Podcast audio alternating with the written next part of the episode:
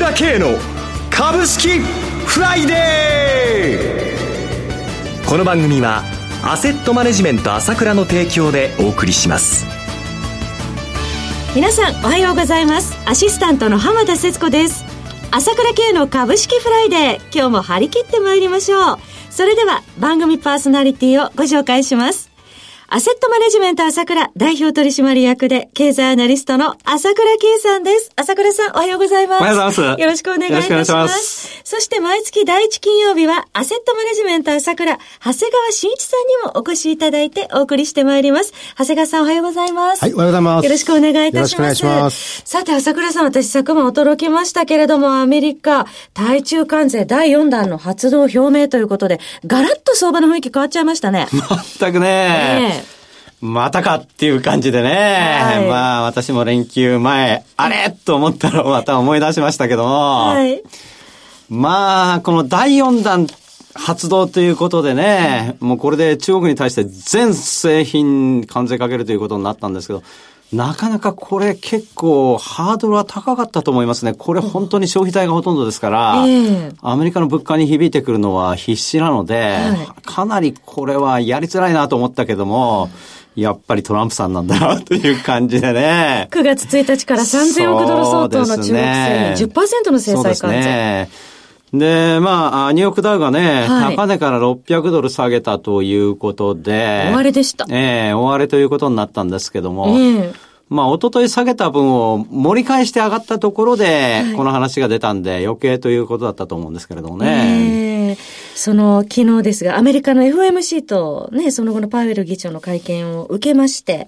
え、昨日、昨日はアメリカ急落したんですが、東京は、あの、底堅い展開で戻ってきてたんですよね。そうなんですよね。まあ、昨日あたりの日本市場を見ると、ちょうどね、アメリカ下げたにもかかわらず、切り返してきたっていうことで、はい、まああ、8月出足よく、まあ、強さを見せてくるなという動きを見せたと思うんですけれども。円安も効いてましたね。そうですよね。うん、えー、しかしながら、これでやっぱり、投資家の方、またかっていうのですごい心配してると思いますけれども、はい、まあ基本的にそもそも日本の場合はね、あまり買い付きがないっていうか、はい、まあ7月の売買高も本当に14年ぶりの低水準っていうことでね、投資をね、はいだから、非常に様子見っていうところが多いので、まあ今日も朝方売られるのはこれはしょうがないですけれども、はい、動くとすると私もここでいつも言ってますけれども、まあいわゆるこの空売りって言いますか、先ほどに絡んだものだけで動くっていう部分が多いので、えー、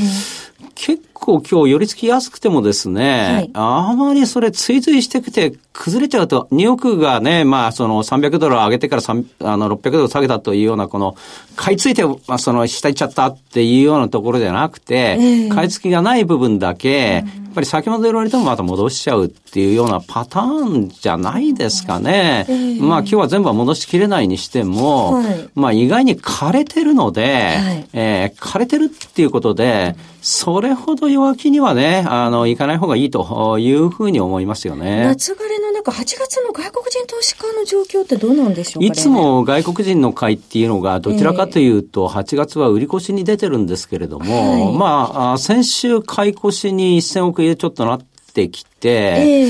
ー、で意外に私も先ほどのヘッジファンドの手口なんか見てると、はい、それほど売る雰囲気ではないなと見てるんですけれどもね。はい、それから、あの、まあ、いわゆるこう、売るっていうのは、積極的に売って儲けると。売ることによって、変動率を作ることによって儲けるという、まあ、思惑を持ってやるわけなんですけれども、はい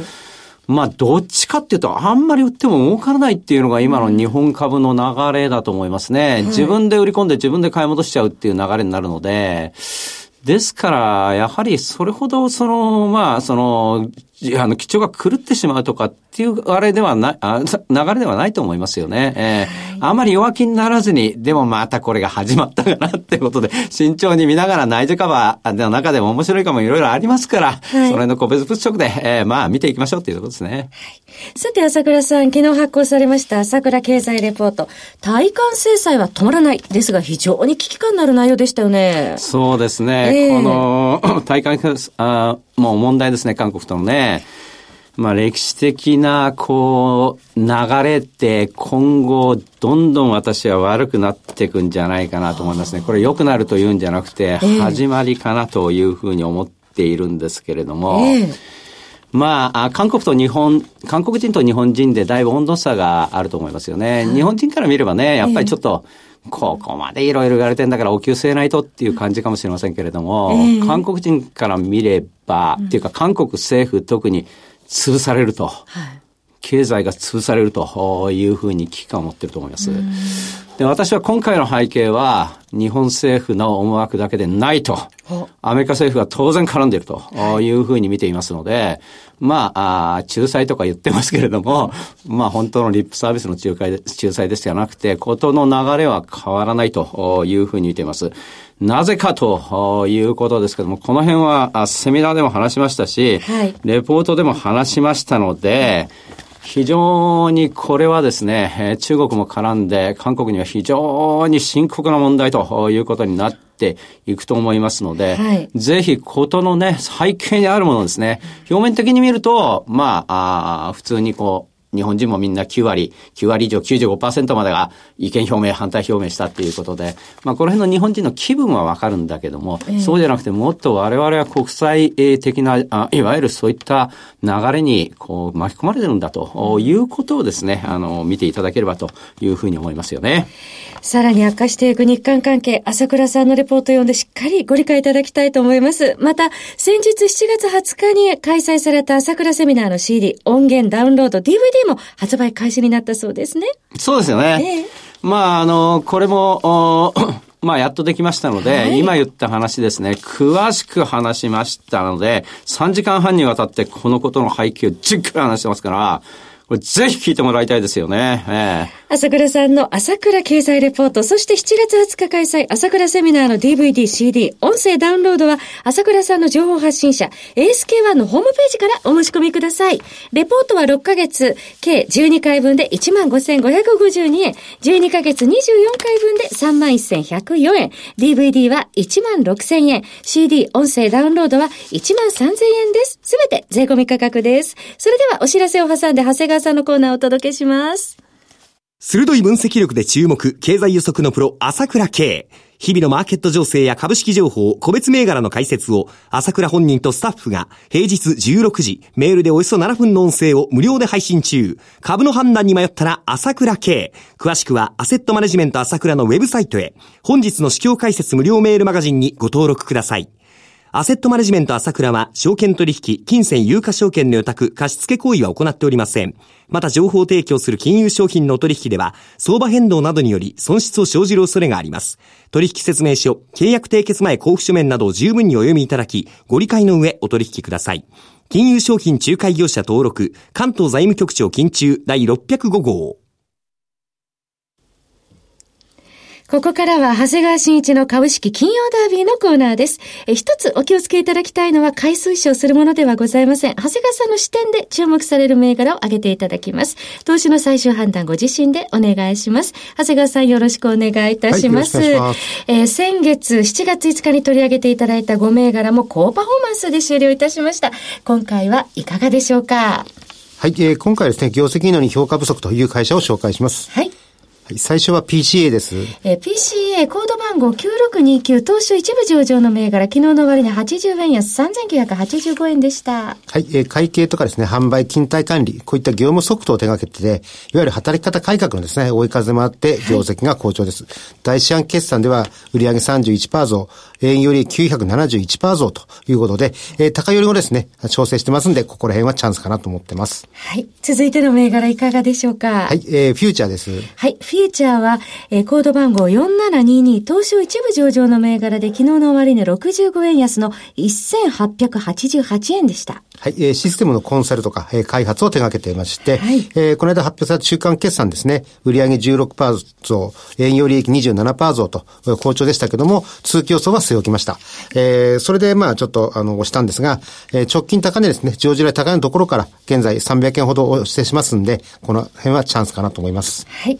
3銘柄目いかがでしょう？はい。えー、次はバリューコマースですね。バリューコマースコード番号2491東証一部上場の銘柄で昨日の終値67円高の1972円でした。はい。えー、ヤフーショッピングストア向けのサービスとかアフィリエイトを手掛けてます。はい、えー、こちらも、えー、業績がいいんですよね。売上28%増、営業利益、えー、40%増のですね、中間決算を発表したんですけども、えーはい、直近で、えー、急落しまして、まあ、あの、少し戻してきましたけども、はい、この辺またチャンスかなと思います。はい。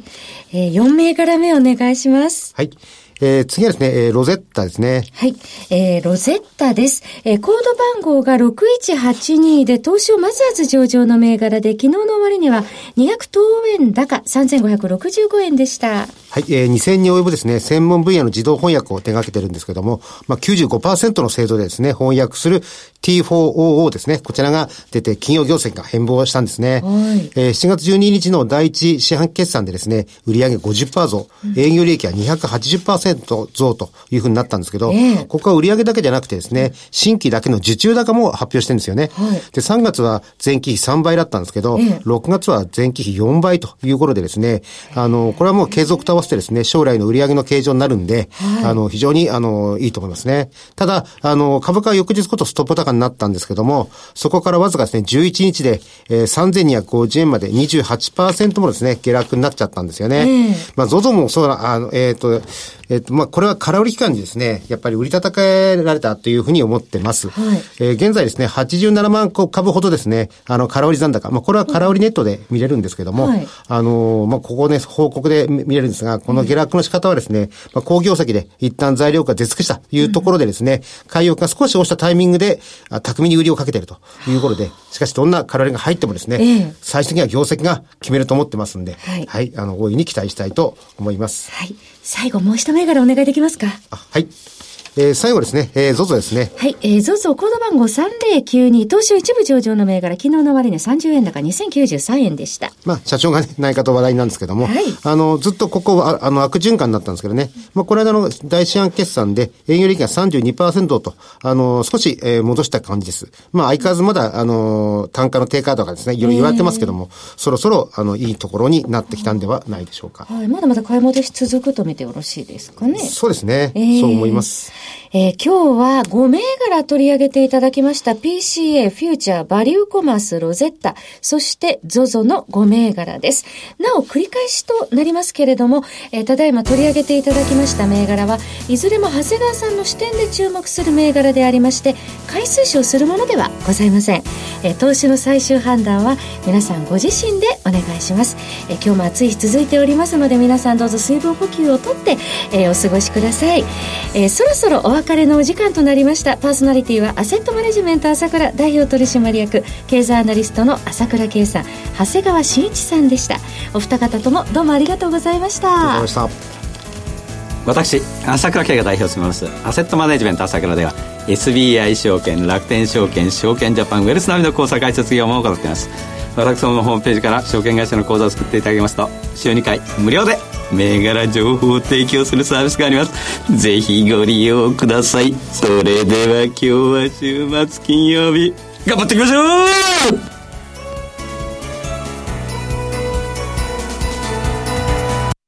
この番組はアセットマネジメント朝倉の提供でお送りしました。最終的な投資判断は皆様ご自身でなさってください。